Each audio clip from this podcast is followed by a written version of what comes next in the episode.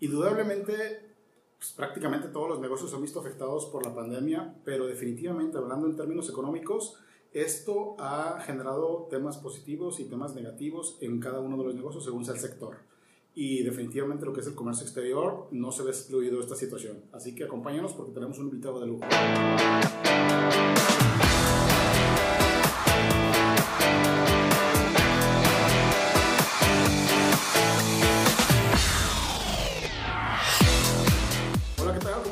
Bienvenido a Telo por Seguro. Este es un podcast que va enfocado directamente a cuestiones de seguros, negocios, emprendimiento, finanzas, también cuestiones fiscales y, ¿por qué no?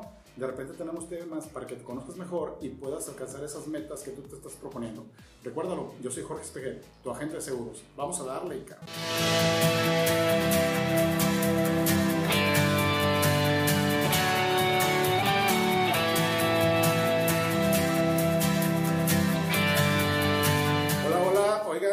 un invitado de lujo, como le dijimos en el teaser hace un momento, donde vamos a hablar que un tema que a mí me agrada bastante, pero la verdad desconozco por completo. No digamos por completo, pero sí desconozco, desconozco en gran medida, a pesar de que ya tenemos clientes en el sector, pero pues no es mi área, ¿verdad? Para ello tenemos un invitado de lujo. Vamos a hablar de cuestiones de comercio exterior, definitivamente, cómo se ha visto impactado, como le dijimos en el teaser, y para ello tenemos al maestro en comercio, eh, empresario también, y por qué no decirlo, también por ahí estuvo involucrado o está, no lo sé, en temas de política, ahí lo vimos en redes sociales, muy activo, y pues bueno, él es el, el maestro, en, el maestro en comercio internacional, el licenciado Oscar Urdiales. ¿Cómo estás, Oscar? Muy bien, Jorge, un placer saludarte a ti y a toda la gente que amablemente te sigue en tu podcast. Oye, pues muchas gracias antes que nada por recibir la invitación. Aceptar la invitación, ya sabemos que estás con una agenda bien, bien completa yo dije un poquito lo que era Oscar Ordiales, ¿sí? Pero la verdad es de que quién mejor que se presente que tú mismo. Y por ahí te quiero hacer una duda también que tengo en lo personal, que no me quiero guardar. ¿Quién es Oscar Ordiales? Mira, Oscar Ordiales nace en Tampico, Tamaulipas, en el año de 1970. Ya estamos por cumplir 50 añotes.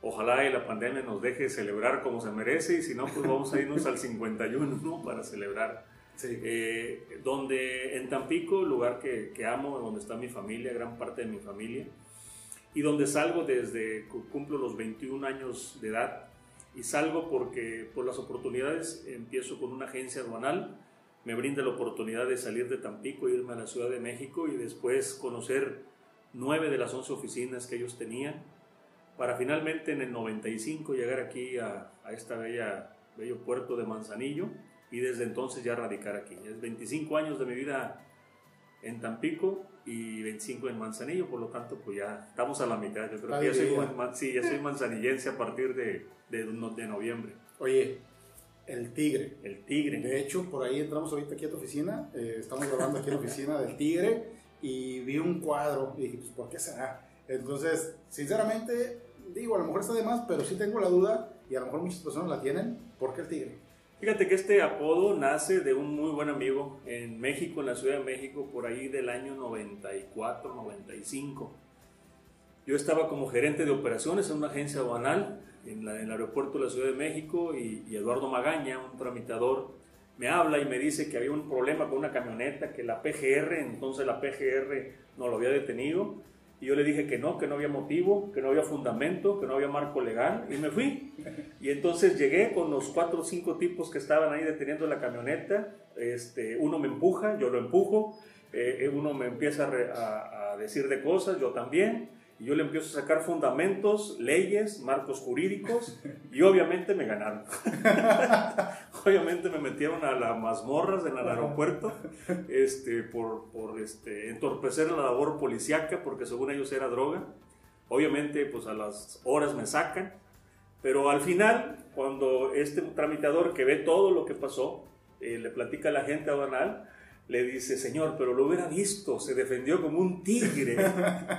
y así se fue la frase, ¿no? Y, entonces se me queda que, pues soy una persona que sí, la verdad, sí, cada parte de las características mías es de que me gusta defender lo, lo que considero que es justo con, con, esa, con fiereza, con, como un tigre, la verdad. Se me queda ese apodo desde la Ciudad de México, llego a Manzanillo, ya lo traía. Y bueno, pues aquí también me traigo gente de México a trabajar conmigo y pues ellos al llegar a Manzanillo me decían, tigre, tigre, tigre, no me decían ni licenciado, ni Oscar, me decían tigre y todos los demás, pues como me oían eso, de ahí empezó. Y mira, ya son cerca de 26 años con ese apodo, un apodo que quiero mucho y que es por esa razón.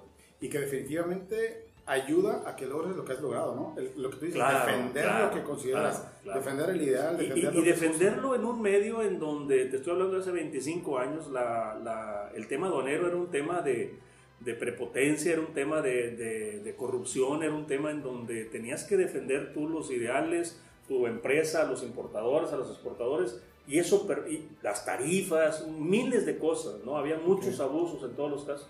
Hoy se ha normalizado mucho, pero antes fue una característica muy importante para que, pues para lograr esto, la verdad, como dices tú.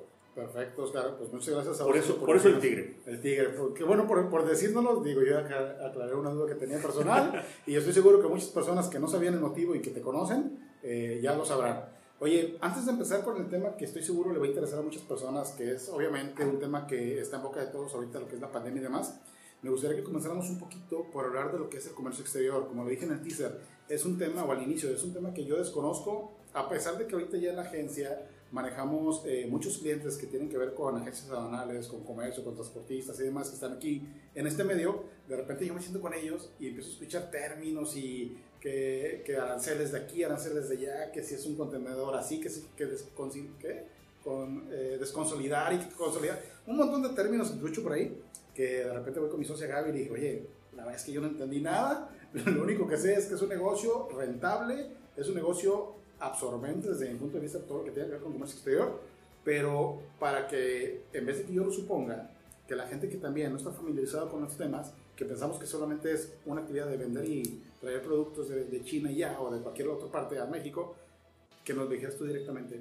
o sea, qué tanto puede abarcar el comercio exterior y también, ¿por qué no? ¿Qué de lo que tú haces es lo que está posicionado de la actividad de comercio exterior?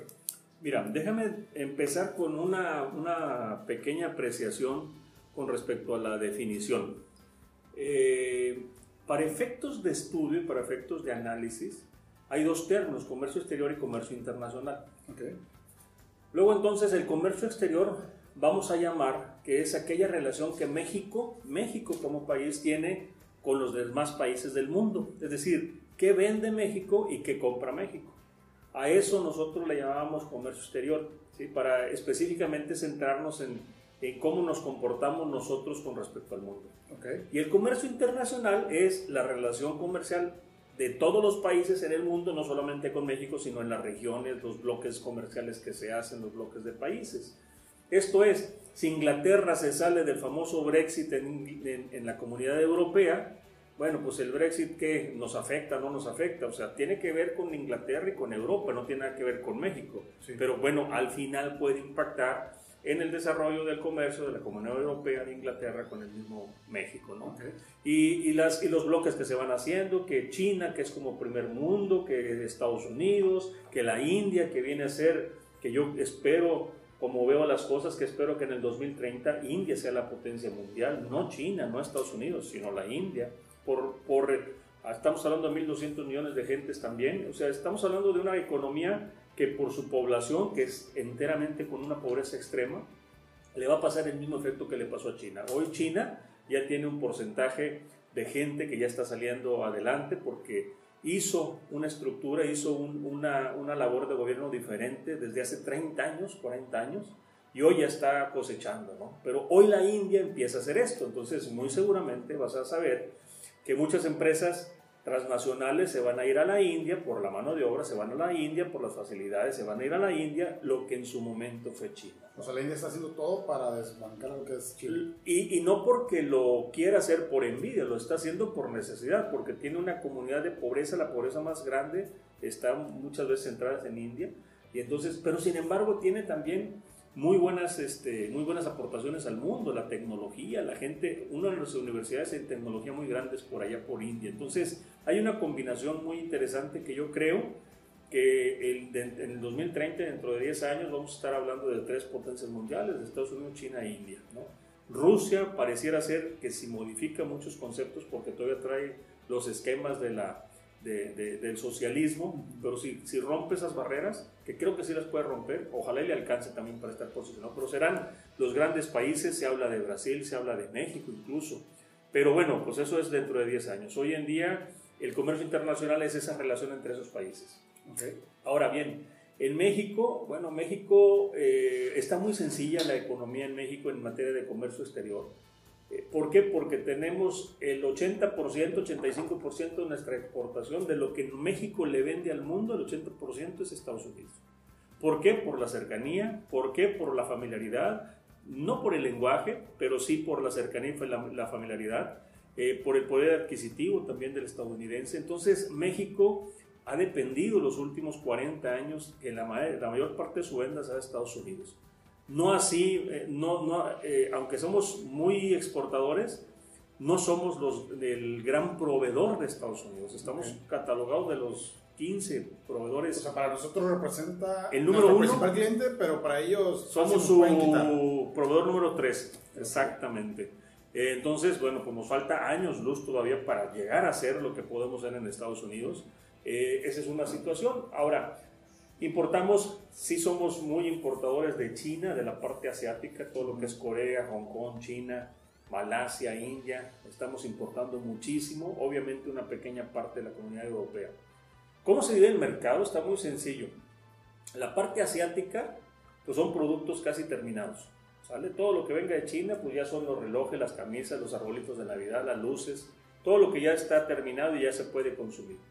De la parte de Europa, igual hay productos, pero la gran mayoría son materias primas, son maquinaria, son, son insumos, es decir, todo eso lo, requerimos para, para la producción, para la manufactura. ¿no?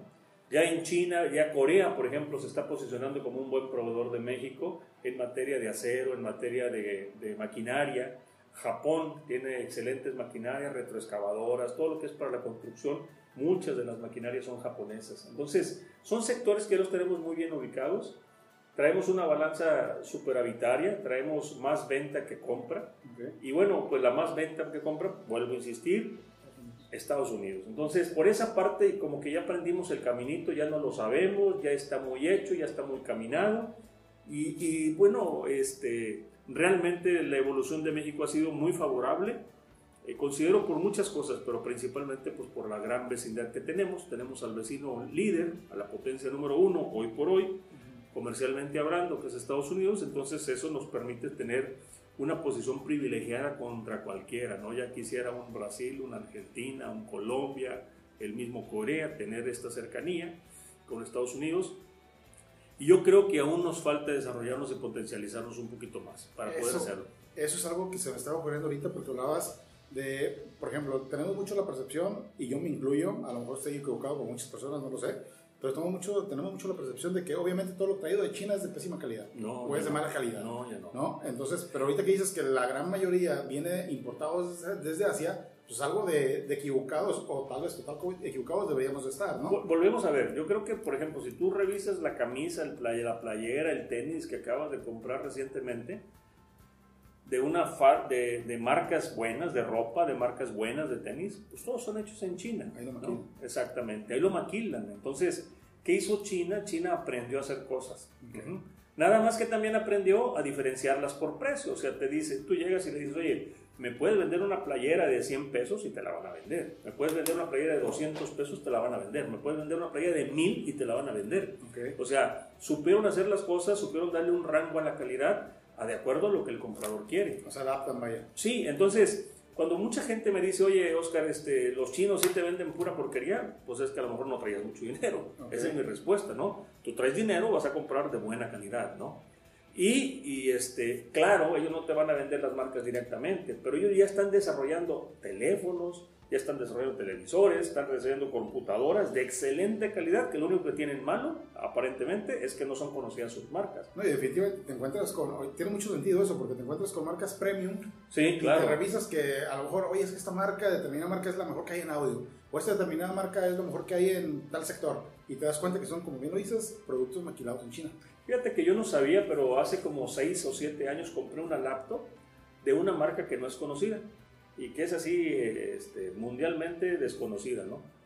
Pero me puse a ver qué era esa marca, ¿no? Y entonces resulta que es una empresa que, por ejemplo, una empresa líder de laptops en el mundo los contrató para maquilarles sus laptops. Entonces, ¿qué hicieron? Pues aprendieron a hacerlas y ahora sacaron su propia marca. Son de la misma calidad.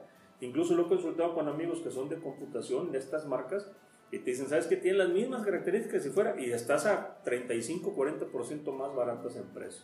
Entonces, ¿qué pasa? Tú sabes es que las marcas invierten mucho de su producto en, mucho la, marca. en la marca. En el marketing y ellos no, entonces te están vendiendo un buen, un buen producto una, a un precio bastante accesible y eso ya lo entendieron porque si hay muchísima gente eh, y, te, y te quiero decir algo Jorge, he tenido la oportunidad de viajar fuera de nuestro país muchas veces con la bendición de Dios pero también me he dado cuenta que en México somos muy de marcas, o sea, sí. somos muy de que pues que la ropa, que la que la ropa es elitista, ¿no? Elitista, sí, este y entonces eh, hay otros países que no, hay otros países que se van realmente por la utilidad del producto. Y en ese sentido, por ejemplo, el mismo Estados Unidos, tú vete a Estados Unidos y el típico americano no se preocupa por traer una marca en lo particular. Él va a una tienda y agarra y si le gusta la ropa, mientras tenga calidad, la agarra y se la pone. Así es. ¿Sí me explico? Entonces, en México no, en México todavía somos de que queremos ostentar que nuestra ropa se vea visiblemente la marca con la que la compramos, que nuestros tenis sean así, que nuestras laptops, que nuestros teléfonos, que los celulares, dices tú, pues, muy mal. El día que entendamos que compremos las cosas realmente por la utilidad y la calidad y no por el tema de, de la marca, pues yo creo que ese día vamos a dar un brinco de como consumidor. Sí, oye, ahorita se me ocurrió una pregunta que a lo mejor está fuera del script, pero yo estoy seguro que, ver, que sin problema no le vas a poder dar tu punto de vista al menos. ¿Qué, qué crees que le haga falta a México? Hijos. Porque mi punto de vista, pues obviamente tenemos un gran territorio. Sí. Tenemos excelentes, somos líderes en producción de muchos productos que se dan aquí mismo, ¿no? Eh, hay gente muy trabajadora, hay gente que tiene muchas ideas, que quiere emprender, que quiere hacer muchas cosas. Pero que, desde tu punto de vista, ¿qué es lo principal que creas que nos haga falta para poder estar al nivel, o tal vez no al nivel, pero sí competirlo un poquito, a que no dependamos de que Estados Unidos sea nuestro principal cliente, por ejemplo, que podamos diversificar, a que muchas economías nos vean con ojos de tratar de invertir en nosotros? Mira, Jorge, yo creo que hablabas un poquito de, de mi incursión en la política hace dos años. Y te voy a decir por qué, por qué, por qué hice esa incursión. La hice porque soy un fiel convencido de que en México necesitamos cambiar las cosas. Y para cambiar necesitamos participar. Y para participar necesitamos dejar de, dejar de quejarnos y empezar a actuar. Como empresario, como, pero como padre, como esposo, como ciudadano, como manzanillense, me disgusta mucho saber en dónde está Manzanillo, por ejemplo, y en dónde está Colima, y en dónde está México. Y mucho de ello, mucho de ello es por la manera en que, en que nos hemos dejado gobernar. Pero ¿cuál es la parte que nos toca hacer a nosotros? Yo viendo otras culturas, viendo otros países, viendo otros desarrollos, hay tres cosas que le hacen falta a México y que tenemos que enfocar nuestros esfuerzos. La primera se llama educación, la segunda se llama educación y la tercera se llama educación. Nos falta ya, las, ya las estamos notando. Nos hace falta cambiar nuestra educación, nuestra forma de vernos, nuestra forma de pensar, nuestra forma de hacer negocio, nuestra cultura de convivir, nuestra cultura de responsabilidad, nuestra cultura de medio ambiente, nuestra cultura de, de emprendedurismo. Nos falta. Nos falta porque, porque nos hemos criado a la usanza de que tú estudia, ten un trabajo, Tú, más bien tú desarrollate, estudia, ten un título, con ese título consigues un buen trabajo, ahí vas a estar trabajando 30 años, después vas a tener una jubilación y después vas a ser feliz. ¿no? Así, así nos hemos educado, así nos hemos educado y hay otras personas que están educadas a que tú este, hazme esto y yo te voy a dar despensas, yo voy a dar regalos, te voy a dar lo otro y también está educado. Entonces, nuestra amalgama de ciudadanía está en uno de esos dos grupos y hay unos grupos muy pequeños que tratamos de hacer que las cosas cambien, ¿no? ¿Qué nos falta? Nos falta tener una, una, visión diferente. Primero de julio de este año entra en vigor, se, se, se cae el Telecán y entra el Temec. Okay. ¿no? Que no es más que una continuidad, pero adecuada, ¿no? Una, con unas adecuaciones. ¿Qué vale lo bueno? Ya lo vimos hace ratito. México exporta 85% a Estados Unidos. ¿no? Y lo vamos a seguir haciendo. No, no, no, te preocupes que venga Trump o que venga otro loco y que nos va a poner una barrera y un muro. No es cierto. O sea, dependen en una buena parte de lo que nosotros vendemos. Y sí. nosotros mil veces, ¿no? Este, pero sin embargo, pues hay otras economías. De los 49 países con los que México tiene firmado su Tratado de Libre Comercio, solamente tres son de Asia. El resto es América y Europa. Okay. Y te voy a decir algo, te lo dije. las potencias mundiales vienen por la parte oceanía. Y que, y que le hemos puesto los ojos a tres de los 49. Algo bueno va a generar. Ajá, no, sí, pero no se te hace como que, como que está desequilibrado. O sea, tenemos que haber puesto más ojos en Asia. Tenemos que estar haciendo tratados con Asia, porque por allá viene el tema. No sé si me explico. o sea, eh, eh, este, qué bueno. Pero, por ejemplo, déjame hacerte una pregunta. El entrevistado va a ser, entrevistado, va a ser entrevistado. ¿Sabes que tenemos un tratado de libre comercio con Israel? No. ¿Por qué crees que se te ocurre? No tenemos, creo que tiene más comercio Jalisco y Colima que Israel con México. ¿Para qué lo hicimos? Ni idea. Ni idea, ok. Alguien tuvo la buena puntada de, de, gestionar esto. ¿Tú sabías que en Israel es un país que tiene desierto? Sí. Es un país que sufre del tema de las comidas, de los alimentos. Sí. ¿Y sabías que tiene la mejor tecnología en qué crees? En hidroponía. Ellos inventaron hidroponía, ellos tienen la tecnología para poder cosechar sin tierra.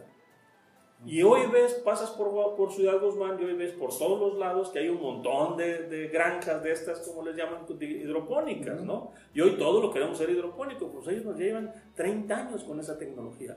Porque es un país que tiene una necesidad y que la supo hacer y está del otro lado, aparte de ser número uno en seguridad y en armamento. Así es.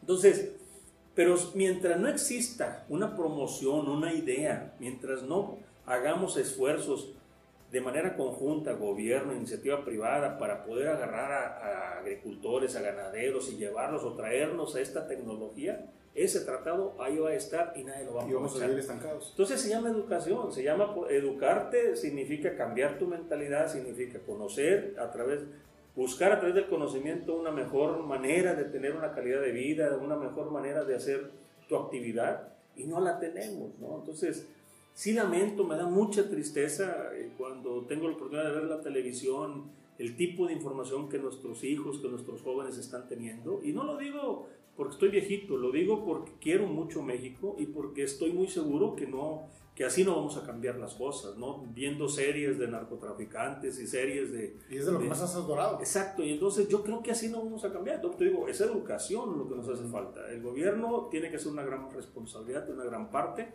pero la otra parte la tenemos que poner nosotros como ciudadanos, como mexicanos, si realmente nos interesa cambiar las cosas. ¿no?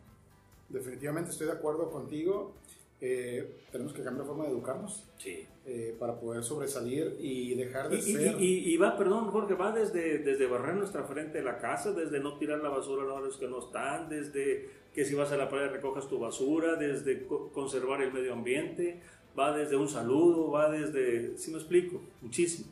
Perfecto. Oye, pues me, da, me, me doy cuenta con esta perspectiva que me das de lo que realmente te motivó a incursionar en la política, ¿no? Porque lamentablemente tenemos la percepción de que toda persona que entra a la política es una persona que va a agarrar un hueso, a ver qué agarra y demás. Pero la verdad es que viendo esta idea que tú me das, te das cuenta que, que te preocupa realmente. Yo, yo, yo, aprendo, yo aprendí de, los, de la gente mayor, y la gente mayor siempre me dijo, eh, no sé si recuerdes, pero a mí yo, yo estoy clavado en el, en el pasado en donde el maestro era uno de los íconos de la sociedad. El doctor era uno de los íconos de la sociedad, el cura era uno de los íconos de la sociedad, ¿sale? Y que estas tres personas que eran íconos de sociedad representaban lo bueno de toda sociedad, ¿no? Y, y, ¿Y por qué hablo también de la religión? Porque la religión la tenemos que ver como es, o sea, mientras sea positiva, bienvenida, mientras el maestro sea positivo, bienvenido, y el doctor igual. Bueno. Pero la política, alguien me dijo que es, que es algo maravilloso, que la política es, y así está escrito, la política es el arte de servir. Cuando la política se, eh, se convierte en eso, en el arte de servir, es lo más maravilloso, es el mejor oficio que puedes tener en el mundo. Cuando tu conocimiento, tu capacidad lo pones al servicio de la ciudadanía, al servicio de la ciudad, al servicio de la gente, y no es al servicio de los que menos tienen, es al servicio de los que menos tienen, pero al servicio también de los empresarios para darles un marco legal para que puedan crecer, porque eso va a desarrollar la economía, para que los que menos tienen también tengan mejores oportunidades. Es decir, es equilibrar por todos, gobernar para todos, ayudar en ese sentido para todos. Entonces, sí creo yo que, que la política está muy distorsionada, es como todo. Este, yo creo que la política no es mala, lo que son malos son los actores políticos es. que la han prostituido, que la han, que la han este, puesto por abajo y que creo que todavía hay oportunidad de cambiar. Sí, definitivamente todo organismo, desde mi punto de vista, normalmente tienen buenas directrices, tienen buenas intenciones y a fin de cuentas están controlados por individuos. Por individuos. Y al ser individuos, pues ahora sí que ya no depende nada más de una persona, sino de varias. Y estás hablando de todo, toda profesión. Así es. Toda profesión. Hay Así muy es. buenos médicos, hay excepciones. Hay muy buenos agentes anuales, hay excepciones. Definitivamente. Hay muy buenos fiscalistas, hay excepciones. Entonces, yo creo que nos hace falta dedicarnos a, a lo que, para lo que fuimos creados, ¿no? Para conservar, para construir, para no destruir, para vivir en armonía. Eh, Eso es lo que deberíamos de tener como principio, ¿no? Perfecto, Oscar. Oye, pues hasta ahorita me está gustando bastante la plática y eso que estamos hablando de cosas que ni tenemos previstas, ¿verdad? Sí. Pero bueno, entrando un poquito más de lleno al tema, definitivamente, como dijimos también en el teaser, estamos en la pandemia, ¿no? Una situación que nosotros dentro de la agencia tenemos clientes muy diversificados, de todos los sectores prácticamente, este, tenemos nosotros, vemos que algunos les ha perjudicado bastante, algunos incluso sus ventas bajaron, están en riesgo de poder, de incluso tal vez quebrar lamentablemente, Eh, algunos otros al contrario, su negocio se subió bastante y quiero hacer énfasis en no hablar de temas obviamente de salud, porque definitivamente pues ahí no vamos a sacar nada bueno, estoy hablando nada más de términos económicos, términos de negocios, ¿no? Y vemos que algunos le están batallando mucho, vemos que algunos están tratando de innovar, están tratando de adaptarse porque es algo ya muy trillado, pero hablan de la nueva normalidad. Pero pues es algo que efectivamente se va a quedar así, ¿no? Entonces, hablando de tu sector, ¿qué tanto consideras que les haya pegado? ¿Qué tanto o qué cosas ves que hayan generado positivamente, hablando, te repito, en cuanto a cuestiones económicas y de operatividad? ¿Y qué cosas negativas has visto tú que ha dejado la pandemia? Bueno, eh, primero yo creo que entendimos que las distancias ya no existen, que a través de las plataformas se puede trabajar, Sí. que a través del home office, a través del, del Zoom, de, de este tipo de plataformas. Eh, yo te quiero decir que incluso hay clientes que estábamos tan acostumbrados a ir a visitarlos y era nuestra normalidad, Sí. una vez al año, y entonces hoy he visto clientes, he visto su cara este, 20 veces más que lo que lo hubiera visto el año pasado, ¿no? Porque hoy lo hacemos a través de Zoom, a través de una plataforma. Y puedo estar en mi casa, puedo estar descansando, puedo estar en mi oficina, él puede estar en su oficina, puede estar en su casa y estamos haciendo la misma actividad que si fuéramos frente a frente. Es una, e- esa es una nueva normalidad. La otra es de que definitivamente en el ámbito de nosotros ya existen números para este primer semestre en, en cuanto a porcentajes del volumen hemos decrementado en cerca de un 12%. O sea, el impacto en volumen se representa en 12% de menos movimiento. ¿Sale? Esto definitivamente nos va a pegar, nos va a pegar porque es un sector que está concatenado, es decir, no solamente son agentes anales, son agentes naval, aduanales, navieros, transportistas, el que limpia el contenedor, el que hace la maniobra, el que baja el vacío, el que tiene un patio, el que tiene una pensión, el que tiene una camionetita, o sea, todos vamos a tener una reducción. Sí. Importante o no, hay algunos que nos pegan mucho porque hay unos, así como en otros sectores también, que viven al día. O sea, lo que, lo que al día lavan, lo que al día pueden tener de una maniobra, lo que al día están cobrando, pues eso les permite este, satisfacer sus gastos fijos, sus gastos variables. Y en ese sentido hay gente que le está pegando increíblemente. Hay otros, otros sectores como agencias nacionales o empresas en donde su característica es haberse diversificado con anticipación y esto, bueno, pues a lo mejor si me bajó en el transporte, a lo mejor en las exportaciones estoy creciendo, a lo mejor me permitió la operación mantenerme, a lo mejor este 10% no me pega porque casualmente uno de mis clientes sube, otro baja, pero uno de mis clientes sube y la operación. Entonces, eso me permite tener una, una mayor diversificación. ¿Qué me deja de aprendizaje? Hay un libro que se llama ¿Quién se llevó mi queso? que es, que es el que te dice... Buenísimo libro. Ese, ese libro pues es el que te habla de, de lo que está sucediendo ahorita, ¿no? que tienes que entender que no es el más fuerte, que no es el, más, el de mayor conocimiento, el que tiene mejor infraestructura, es el que mejor se adapte. Así Y en esa adaptabilidad es qué tengo que hacer bajo una circunstancia diferente.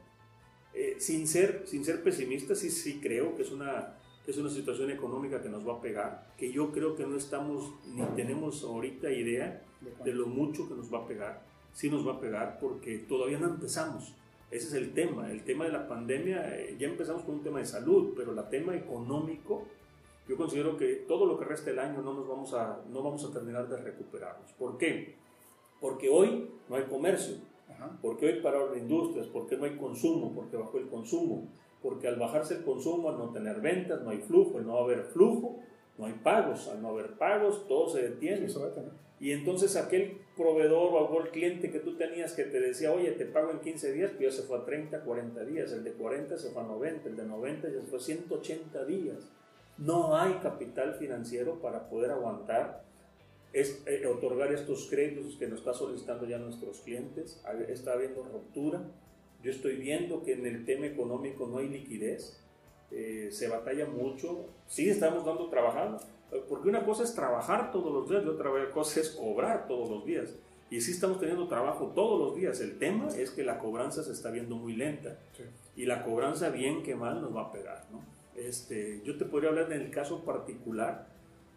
Eh, tenemos una agencia aduanal, tenemos una serie de servicios que también estamos haciendo, pero también yo soy importador. Y en el caso de la importación, para mí me, me ha beneficiado mucho. Estamos creciendo en la parte de importación porque estamos teniendo costos muy competitivos.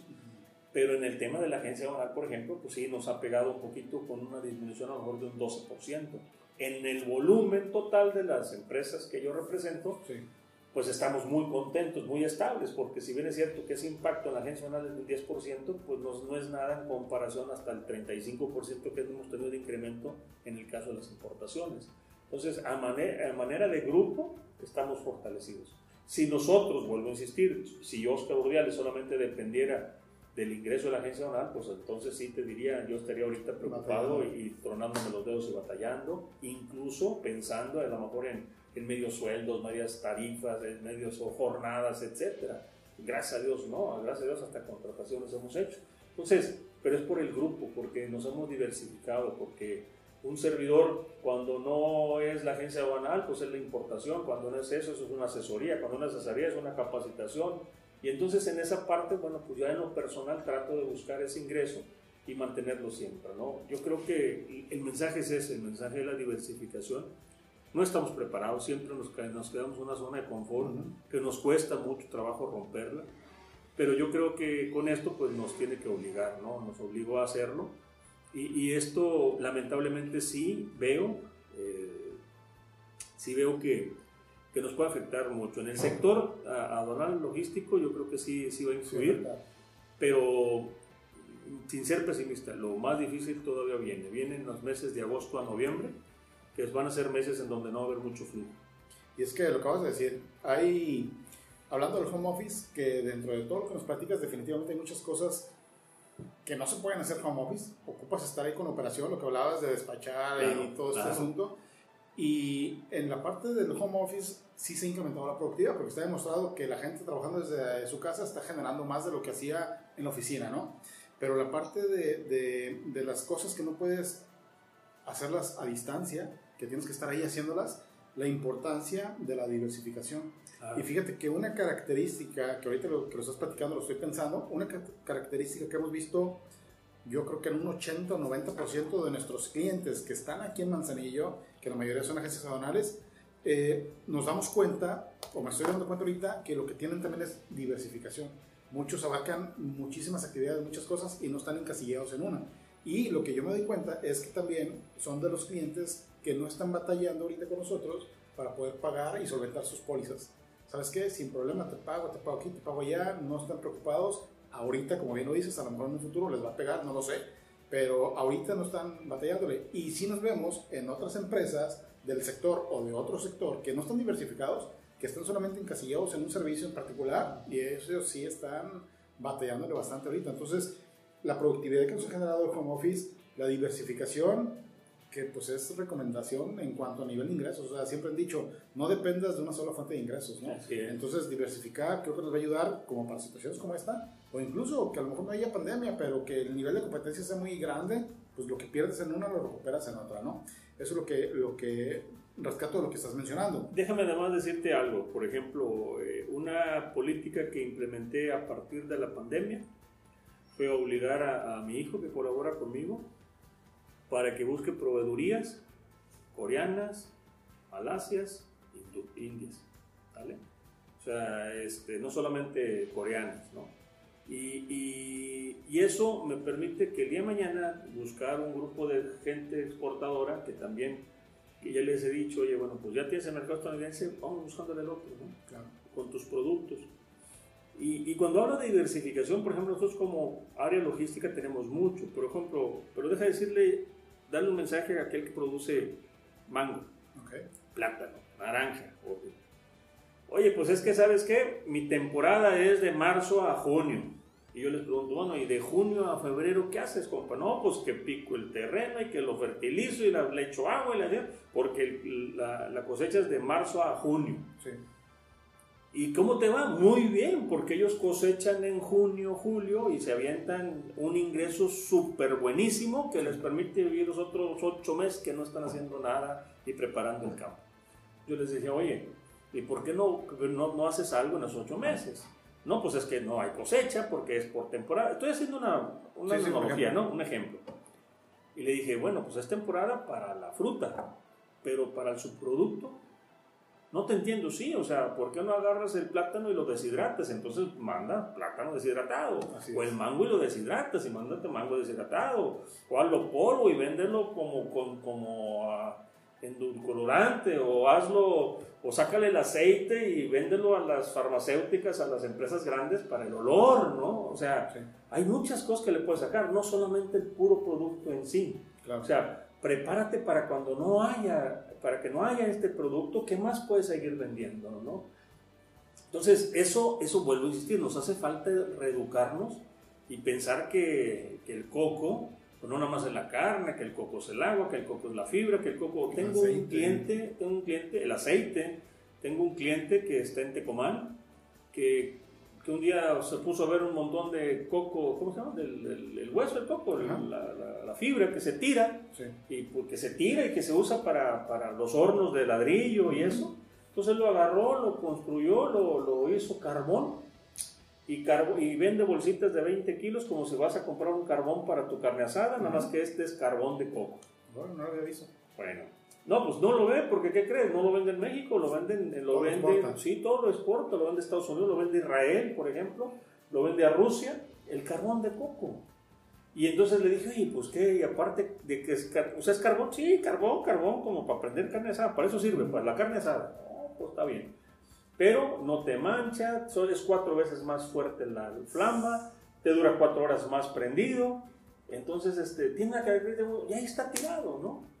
Claro, es judío el Señor, entonces traen otra mentalidad, ¿no? Traen otra idea. Lo que decía es la educación, la visión que les da la educación. Ven en la basura probabilidad de crecimiento y eso es lo que nos hace falta, ¿no? ¿Qué, qué más podemos hacer para poder desarrollarnos en otro sector?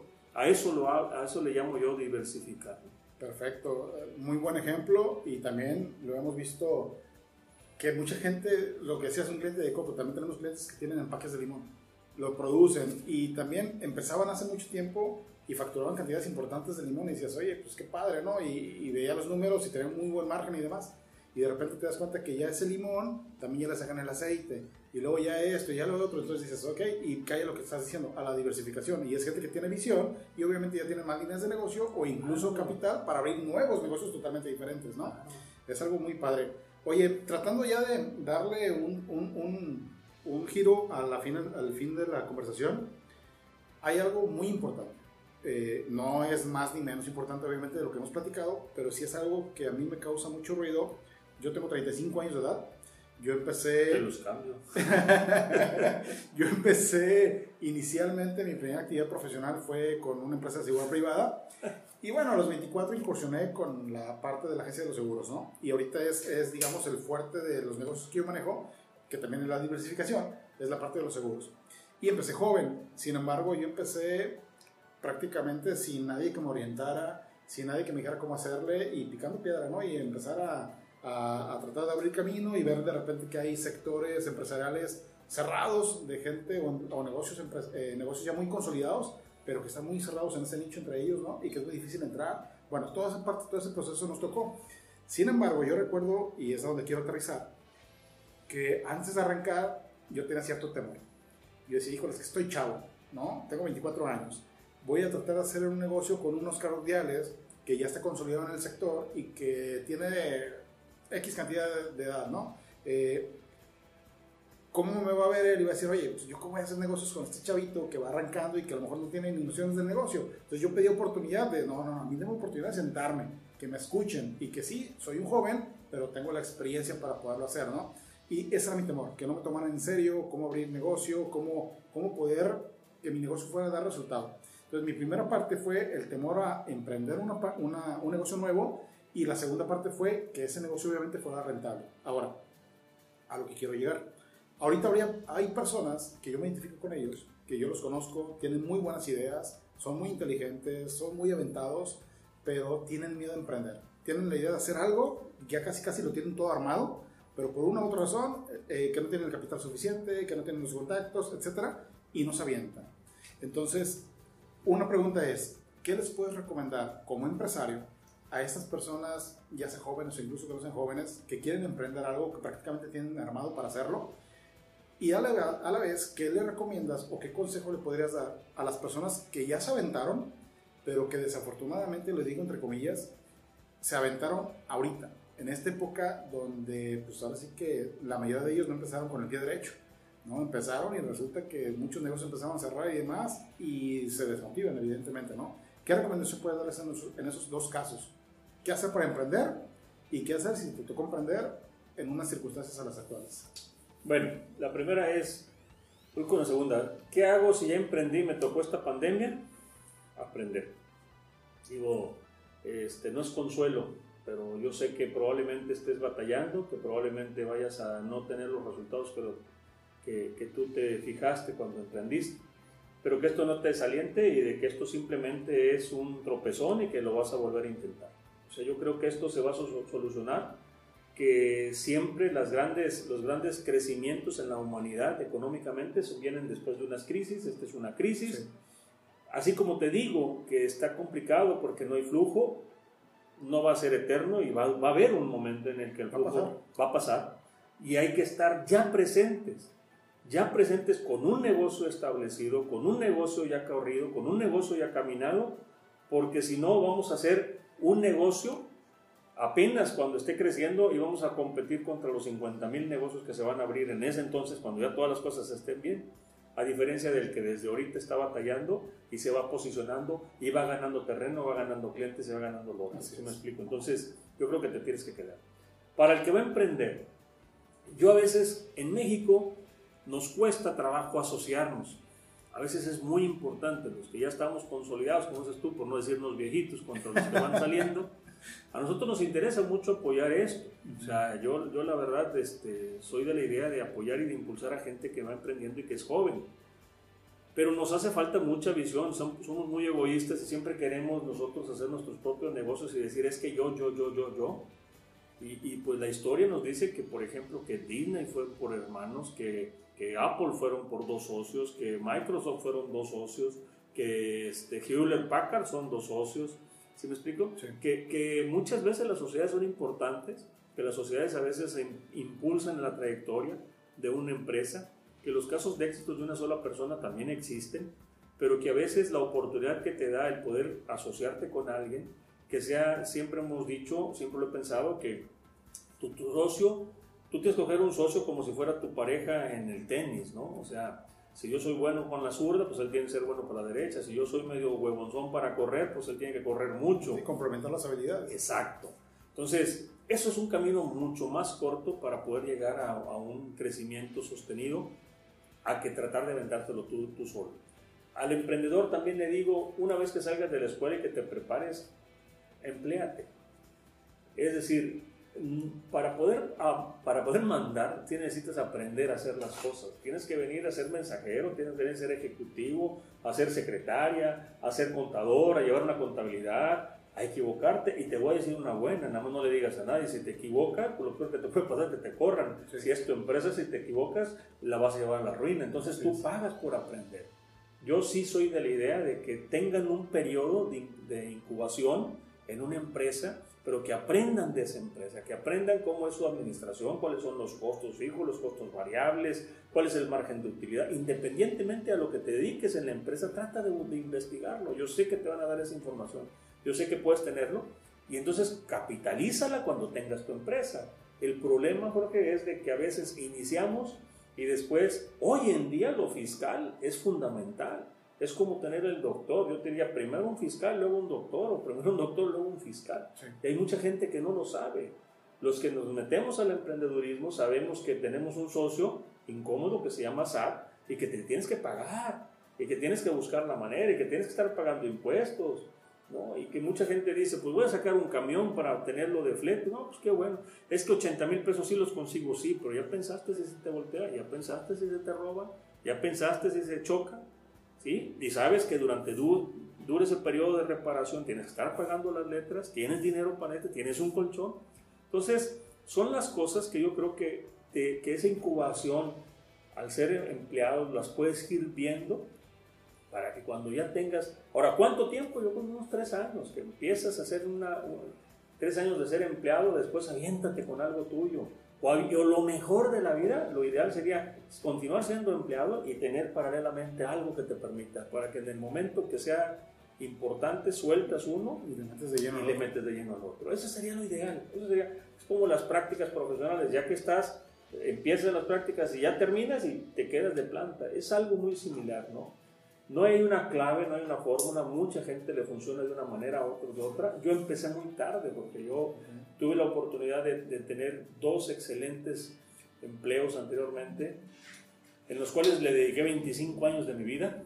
Pero fue gran aprendizaje. Por supuesto, gran aprendizaje, tan, tan fue gran aprendizaje, pues que ahí eché a perder, que ahí hice todo lo malo, hice todo lo bueno. Entonces, de hace 6 años, 7 años, que, ya me dedico de lleno a, mis empresas, este, pues ya mucho bagaje de lo que yo tenía, pues ya lo pongo en práctica y pues realmente pues ya no batallo tanto, ¿no? Entonces, pues es, es muy importante, ¿no? Aunque una de mis empresas la constituye en el 2005, entonces la tenía paralelamente a como yo trabajaba, lo tenía, termino y pues ya tenemos a cumplir 15 años con Opinco, ¿no? Que es la empresa comercializadora. Entonces, yo es un poquito lo que les diría y que estén conscientes que que la verdad absoluta no existe, ¿no? Que, no, que no es, este es el mejor trabajo, este es el mejor negocio, ¿no? Todos pueden ser muy buenos, sí. es cuestión de la actitud.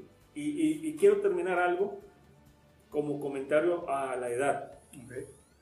Fíjate que como es una anécdota muy personal, yo tengo en mi, en mi perfil de WhatsApp una frase que dice, antes decía, más sabe el tigre por viejo que por tigre.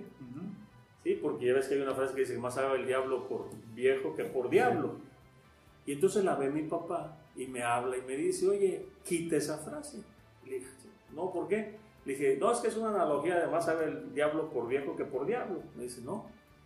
Dice, tú tienes que poner más sabe el tigre por tigre que por viejo. Y le dije, no te entiendo. Me dice, es que tú eres, tu característica, tu personal, es lo que te hace ser lo que eres no es ser viejo. Tú puedes ser muy viejo, dice, hay gente vieja y tonta. El ser viejo no te da conocimiento. Eh, lo que te da el conocimiento es tu actitud. Ah, dije, de veras, entonces está mal, está mal, esa está mal. Dice, ponla, más sabe el tigre por tigre que por viejo. Y sí es cierto. Totalmente. Entonces, yo le puedo decir, no hay, ¿qué te quiere decir con esto? Que la experiencia, que lo haga, no te lo da la edad. ¿eh? Te da tu característica, tu forma, tu ímpetu, tu, habilidad, tu deseo, tu hambre que tengas. No te da la edad. Tú puedes ser un joven de 22 años con un montón de características, muchas mejores que el tipo de 51 que está ya viejo, pero que no ha hecho nada con su vida. Si me explico, yo sí le apuesto a la juventud. Yo sí le apuesto, es más, le apuesto todo. Le apuesto a aprender todavía de la gente más adulta, pero le apuesto mucho a que el joven todavía tiene mucho que enseñar. Y aparte el joven es una persona que, que tiene muchas habilidades, que está más actualizado con las situaciones presentes y que va un poquito más adelante con las situaciones futuras. ¿no? Y de hecho ahorita que platicaba la anécdota, que es muy buena, eh, dicen por ahí que el conocimiento es poder. Pero la verdad es de que el conocimiento como tal no es poder, porque lo acabas de decir. Entonces, puede haber una persona que tenga un montón de conocimientos, mucha experiencia laboral o empresarial y demás, pero si no lo aplica, el conocimiento se queda. Entonces, para mí el conocimiento accionado es poder. El conocimiento accionado se convierte en inteligencia. Y entonces lo, lo, lo importante, eh, los, hasta los animales, hasta el mono que aventó la, la bellota y se rompió en la piedra, sí, Sí. tenía un conocimiento que lo puso en práctica y esa es inteligencia y eso lo define del- de los demás. Además, así es. Entonces, yo creo que en esa parte este, sí hay que ponerlo en práctica. Yo, muy respetable, gente, alumnos, muchachos que terminan la licenciatura y luego, luego entran una maestría, terminan la maestría y se entran un doctorado, como que si el estudio, no, espérame, compadre, ponlo, ponlo, aplícalo, ponlo a trabajar. Termina la licenciatura, trabaja 3, 4, 5 años y luego después aviéntate la maestría. Trabaja 5 o 6 años y luego te avientas el doctorado. Claro. El doctorado ya es para aportar. ¿Qué vas a aportar si todavía no tienes una experiencia ni en negocio, ni en empleo, ni en, ni en fracasos? Sí. ¿no? O sea, entonces yo creo que es, es a insistir en un poquito de educación. Perfecto, oye, pues muchas gracias por esos comentarios. La verdad es que yo estoy seguro que a la gama de las personas y sobre todo chavos que nos están escuchando sobre temas de emprendimiento les va a servir bastante, ¿no? Yo ahorita aterricé muchas cosas y me cayeron muchos veintes referente, por ejemplo, a la asociación, eh, a las alianzas, a, las, a, las, a los, sí, a los tratados que hagas con personas, ¿no? De hecho, nosotros en la agencia, híjole, yo creo que aproximadamente el 50% tal vez de crecimiento que hemos tenido en los últimos 4 o 5 años ha sido derivado de alianzas comerciales Claro, que hemos claro. obtenido. De hecho, mucha gente me dice, oye, pero es que ¿cómo vas a aliarte? ¿Cómo vas a dividir? Pues es que eh, para mí es dividir y multiplica. Sí, o sea, porque claro, estoy, estoy claro. dividiendo parte de ganancias, estoy dividiendo muchas cosas, pero esto a la larga me va a dar este, un posicionamiento, un, un crecimiento comercial y demás, que también mi socio comercial o mi socio de manera legal, que también ya estamos cambiando esa figura dentro de la empresa, eh, nos vamos a beneficiar todos. Para mí es, no es ganar, ganar. Para mí es ganar, ganar, ganar. Gano yo, gana mi socio, gana mi cliente, ganamos todos. Así ¿no? es. Eh, ¿Qué, prefieres, no? ¿Qué prefieres, el 50% de un peso o el 100% de nada? Definitivo. ¿no? Sí, sí, sí. Entonces Yo, yo sí creo, vuelvo a insistir, conozco casos donde a una persona sola por el esfuerzo va y pues, está pa- padrísimo. Pero yo te diría, yo, yo si retrocediera el tiempo a mi edad con el conocimiento y a los 25 años, 24, yo te diría, no tengo miedo en asociarme, no tengo miedo. Porque hay muchos tabús con respecto a las sociedades, a los que después, bueno, pues también hay todos los mecanismos legales, pues despréndete, vaya. En el camino se va quedando gente y se va sumando gente. Eso No, y si nos detenemos en eso, no lo vamos a hacer. Pues sí, exacto. ¿No? Si te friqueas a que no, pues me van a salir malos. ¿El pues qué va a pasar nadie esto? ¿Qué pasa si aquello? Oye, nadie haría sociedad, nadie se casaría. ¿no? Así es. Porque dices tú, pues es que todo Sí, es así, sí, sí. ¿no? Y Hay le que tienes que asociarse echar ganas. y hay que asesorarse. Exacto. Y mucho tiene que ver también la parte fiscal. Exacto. Muchas veces las personas se asocian pensando en que todo es vender, me entra lana y ya. No, y te das papá. cuenta, como dices, el socio incómodo. No, El socio incómodo no traes una buena estrategia si lleva más del 50% de tus ingresos. Entonces dices, ¿para quién estoy trabajando? O sea, ni para mi socio. O sea, es para, para Hacienda realmente, ¿no? Exacto, exacto. Oye, Oscar, pues la verdad es que ha sido una plática que yo creo que aquí nos pudiéramos aguantar un buen rato también, sin problema, pero eh, ha sido muy enriquecedora, eh, muy, muy enriquecedora, y por ahí me gustaría aventarte el compromiso de a ver si pudiera haber posteriormente alguna otra ocasión donde dependiendo lo que nos comenten las personas, las principales dudas que se hayan generado, el principal tema, poder abarcarlo más a fondo con, con, pues, para darle solución a las dudas que tienen las, las personas, ¿no? Y para tratar de, ya, bueno, para finalizar la charla, Oscar, en Tenlo por Seguro, lo que hacemos es que la gente que invitamos nosotros, a la persona que nos, que, que nos acompaña, que es experto en el tema, le pedimos que nos dé un mensaje final. Si de toda la audiencia que tenemos, que ahorita nos escuchan en cerca de 17 países, si de toda la audiencia que hay, alguno de ellos hace caso o alguno de ellos se le graba, dijera por ahí como cisticercos, el mensaje que tú quisieras dar, ¿qué quisieras tú que se le grabara a esta persona como mensaje final tuyo? Bueno, primero que nada decirles que, que, que ánimo, que esta situación, que esta situación no va a ser para siempre, que efectivamente estoy convencido de que vamos a salir adelante, pero también estoy convencido de que los que más rápido tomen la ola y se suban a ella ahorita y no esperen a que el agua esté tranquila, los que se suban a la ola, esos van a tener la oportunidad de llegar más lejos. Este, es una situación de simple, simple sentido común. Así ha sucedido en la historia, cuando hay crisis económicas, y yo creo que habrá que aventarse. Tal vez el mensaje no es nada congruente para muchos, pero ahorita es cuando más deberías de emprender. No, em- no estar esperando a que las aguas se calmen, porque cuando tú lo quieras hacer, un montonón titipuchal de gente también lo va a hacer. Entonces, si ahorita te avientas, si ahorita lo haces planeado, asesorado, yo creo que vas a tener esa oportunidad. Y la segunda es que volvamos a, a analizarnos siempre como ciudadanos, como seres humanos, qué tanto, qué tan qué tanta congruencia estamos queriendo con lo que queremos, con lo que hacemos y con lo que buscamos. ¿no? Podemos ser mejor padre, mejor eh, empresario, mejor colaborador, mejor amigo, mejor familia, mejor tío, mejor esposo, mejor amigo. Y hacer una retro, retroinspección y decir, bueno, pues qué estoy fallando, tratar de mejorarlo, porque yo creo que el mundo no cambia si no cambiamos desde adentro de nosotros mismos. El primero en cambiar somos nosotros analizarnos, ver qué estamos mal, qué tenemos que trabajar. Y ahora sí, ya corregido con eso, ahora sí que se venga lo demás. ¿no? Yo creo que son ya los mensajes importantes.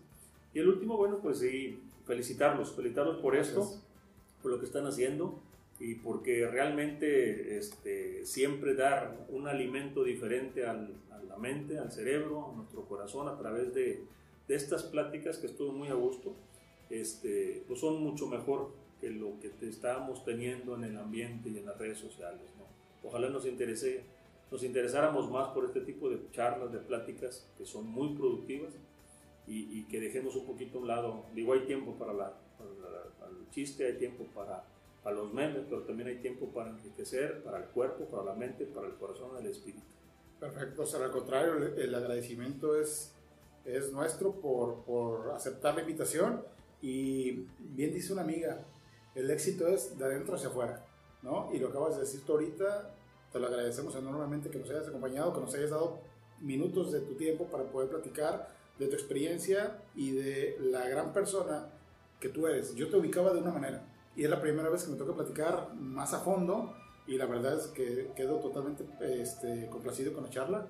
Muchas gracias y simplemente si gustas dejar tus redes sociales o algún dato de alguien que nos haya escuchado, quiera saber más de lo que tú haces o incluso quiera contratar alguno de los servicios que tú haces, ¿qué, qué información te gustaría dejar? No, nada más, simplemente en redes sociales estoy como, como Oscar Urdiales, en Facebook. Es, mi, es la, la, red que uso, no, tengo más, no la entiendo mucho a las demás. y, y, como Oscar Urdiales, el Tigre también. Perfecto. Entonces, este, con gusto, Siempre escríbanme, mándenme un WhatsApp este, al 314-14-624-95 también un WhatsApp y con gusto yo contesto, siempre trato de contestar. Perfecto, pues muchas gracias Oscar. Gracias a ustedes, un placer. Hola, muchas gracias por habernos escuchado. Recuerda que nos puedes seguir en todas nuestras redes sociales, nos encuentras como Telo por Seguro, en Facebook, Instagram, YouTube, incluso también en las plataformas para podcast, en Apple Podcast, en iTunes, en Spotify, en cualquier lado nos vas a encontrar como Telo por Seguro. No olvides calificarnos, compartirlo. Recuerda que este podcast es para ti, por ti y pensado en ti. Mientras tanto, vamos a darle.